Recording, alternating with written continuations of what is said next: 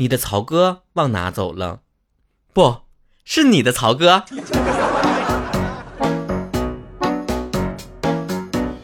你们的曹哥又来了，连续两天能听到曹哥的声音，是不是有一种心情是？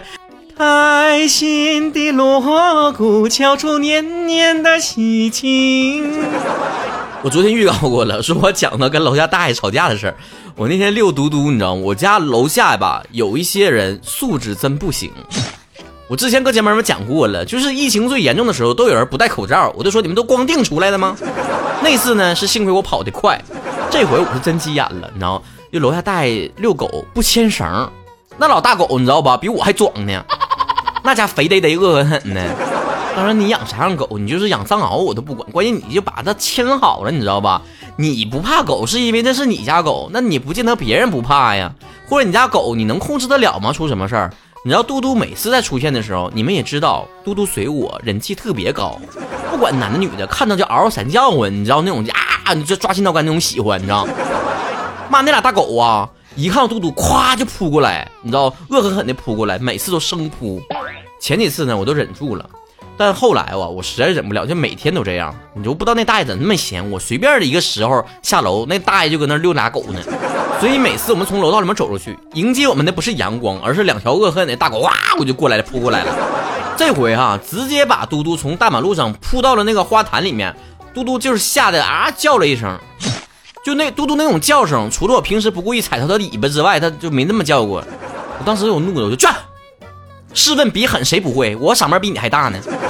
我这一喊劝不要紧，那俩狗吧确实是害怕了，完就躲开了。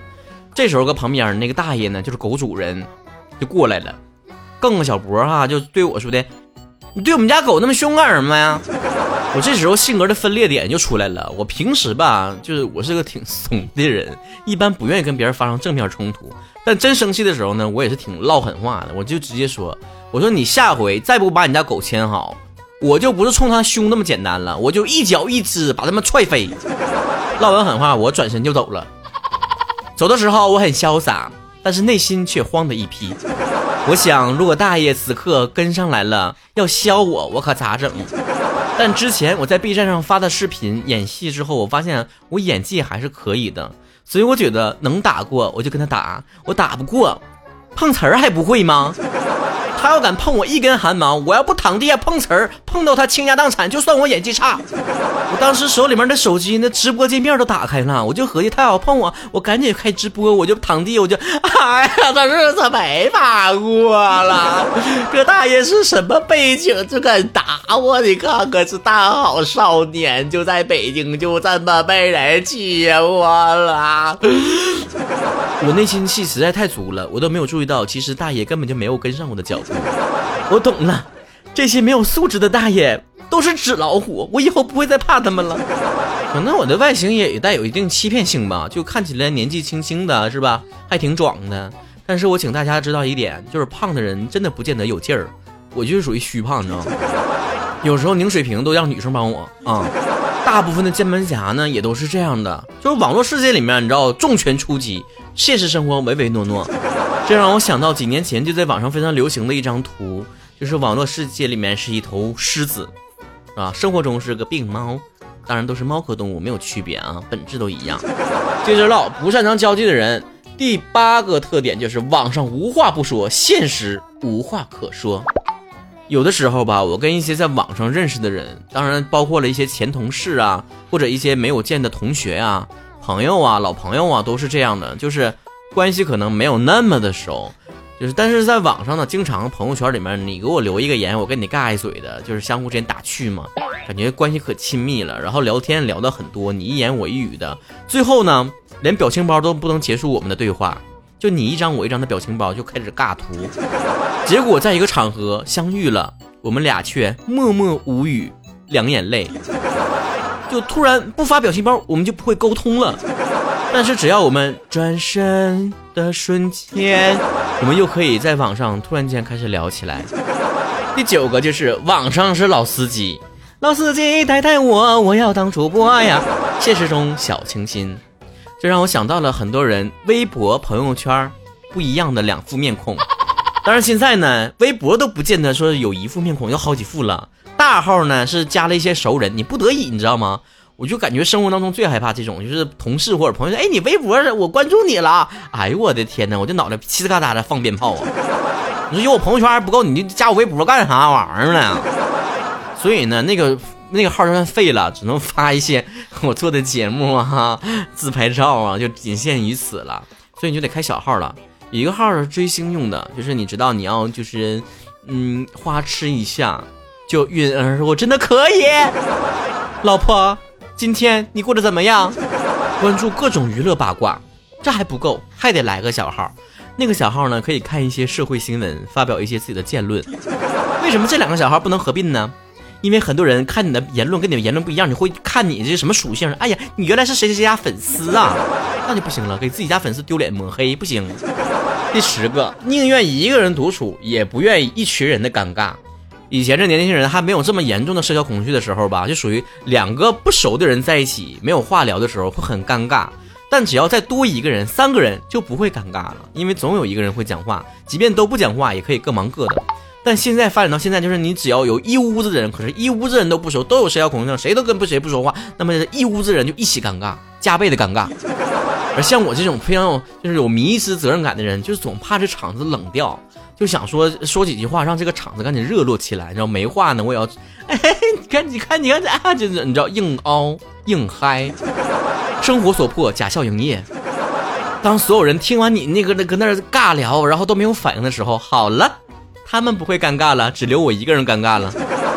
其实很多人遇到这个社交的问题的时候呢，都要记住一个点，就是率真而不失尊重，亲切又不少边界。这就是社交的分寸感，大家现在都非常吹捧就直率的人，但其实有的时候直率的人呢，也不见得是以就非常情商高的人是吧？说话让人非常不舒服。同时，这帮耿直的人还有这种迷之自信，就觉得嗯，你们都是虚伪的，只有我是坦诚不公的。只能说那是因为身边的人都宠着你，而你身边所有的人都是耿直的人，你们绝对会三天一小吵，五天一大吵，七天一打架。互相尊重，亲疏随缘。可以耿直，但是不要太有攻击性。你也可以不愿意讨好每一个人，但也要不吝啬的释放自己的善意给别人。妹豆就是很拧巴的人，他从来不会夸我，一张嘴呢就是挨揍的节奏。比方说，我真的穿了一双非常帅气的鞋，他都不会像正常人一样，哎，你今天鞋好好帅啊，他都会说，哎呀，这这么帅鞋穿你脚上，那不白瞎了吗？我再原谅你一次，一次啊。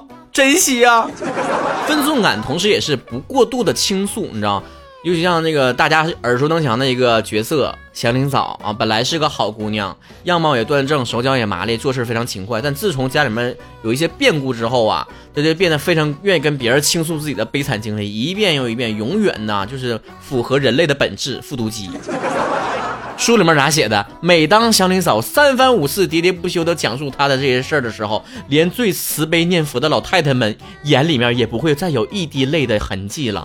这样朋友还真不少，就每次看到我都是一堆的负能量等着我。他日子过得有多惨啊？他的对象对他有多不好？家庭多么的悲剧 啊？刚开始的时候我听了还非常感动的，就是非常可怜，就是流眼泪。后来我想说，我一滴都没有了，施主，我一滴都没有了，我已经干涸了。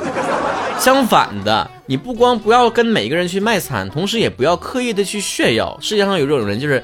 特别喜欢有啥东西，恨不得就在你额头上刻下一行字儿。我有这个，你没吧？我上初中那前真有这毛病，当然现在也没好到哪儿去啊。就有一件事发生的印象非常深刻，就是当时啊，就是每次考试的时候，都会老师让你拿一张卷纸，把你自己的书桌那个口给封上，就是免得别的人往里面放一些，比如说考题啊和书本之类的东西嘛，防作弊嘛。所以大家伙都拿随便拿一张卷子就铺上了。我呢，就精心选了一张我得了一百分的卷纸，贴在了口上，上面显示着“曹晨一百分”。事后有个女生直言不讳对我说：“说因为这个事儿呢，对我印象一落千丈，太嘚瑟老爷们儿不太靠谱。”从那之后我就学会一句话嘛，有的时候你的内涵和才华，还有一些有的没的，就像裤衩子似的，你有的不见得逢人就给别人看。有的人说啊，讲述自己不开心的事情。不是跟朋友一起倾诉吗？那分享一些自己得意的事情，不是分享自己的快乐吗？这又说回那三个字了，分寸感。你跟什么样的人说，说到什么程度，这都是需要你自己去拿捏的。我刚上班的时候就是直肠子，对啊，逢人就讲嘛，连不用酒不用喝酒我都上脑啊！我第一次见面我就掏心剖腹的把我自己以前所有感情经历什么烂着的三观全给他们讲秃噜秃噜的，他对方就搁那点头微笑，啥也没讲，我就差点告诉他我家住哪，给他配把钥匙了。真正交心的朋友是相互交换的，你真的相信这个朋友，你可以适当的跟他倾诉，当然你完全憋着也不好嘛，对你心情。但你不必逢人就讲，因为那些不是真正关心你的人，只会看你笑话，谁会真正同情你啊？即便是同情，又是廉价同情啊，他跟你又不熟。世界上的感同身受已经很少了，这件事儿。炫耀呢，分享也是一样的，你的成就呢，只是跟你那些真的为你好的朋友去分享就好了。陈道明呢曾经说过，教养和文化是两件事。有的人很有文化，但是很没有教养；有的人没有太高的学历和学识，但是依然很有教养，很有分寸。教养是带有某种天生的素质和一点一滴的积累的，啊，就像曹晨这样的既有学识又有修养的人真的很少。啊，最后一句话不是陈道明老师说的啊，但背不住他心里真合意的。中国人做人做事讲究的是温润如玉。一个人可以不聪明，但至少要有自知之明。啊，不属不属于你的圈子，不用强融；不该问的你不要乱问，不该说的你也不要瞎说。聪明的人就是懂得什么叫分寸感。最后一次扣题啊！人际交往这门课程，学校老师不会教你的啊，这一般你自己也不会去补修。但是呢，你不要一味的沉浸在自己的世界里面，觉得啊，就以我的方式去对待别人吧。我觉得这是很耿直的，我就这么做。我觉得这么畅快，我就这么做。人之所以会越来越圆滑，就是因为按照自己的生活方式去生活，就会发现遭到社会毒打非常强烈。刨除到现实原因，你跟每一个人相处的时候，都是需要有一定空间给别人的，你不能完全自我。你不是皇上，全天下的人都围绕着你的方式去做。即便你是皇上，看《甄嬛传》，你没有维护好后宫的关系，后宫那些老娘们、那个嫔妃们，还是合起伙来能把你弄死。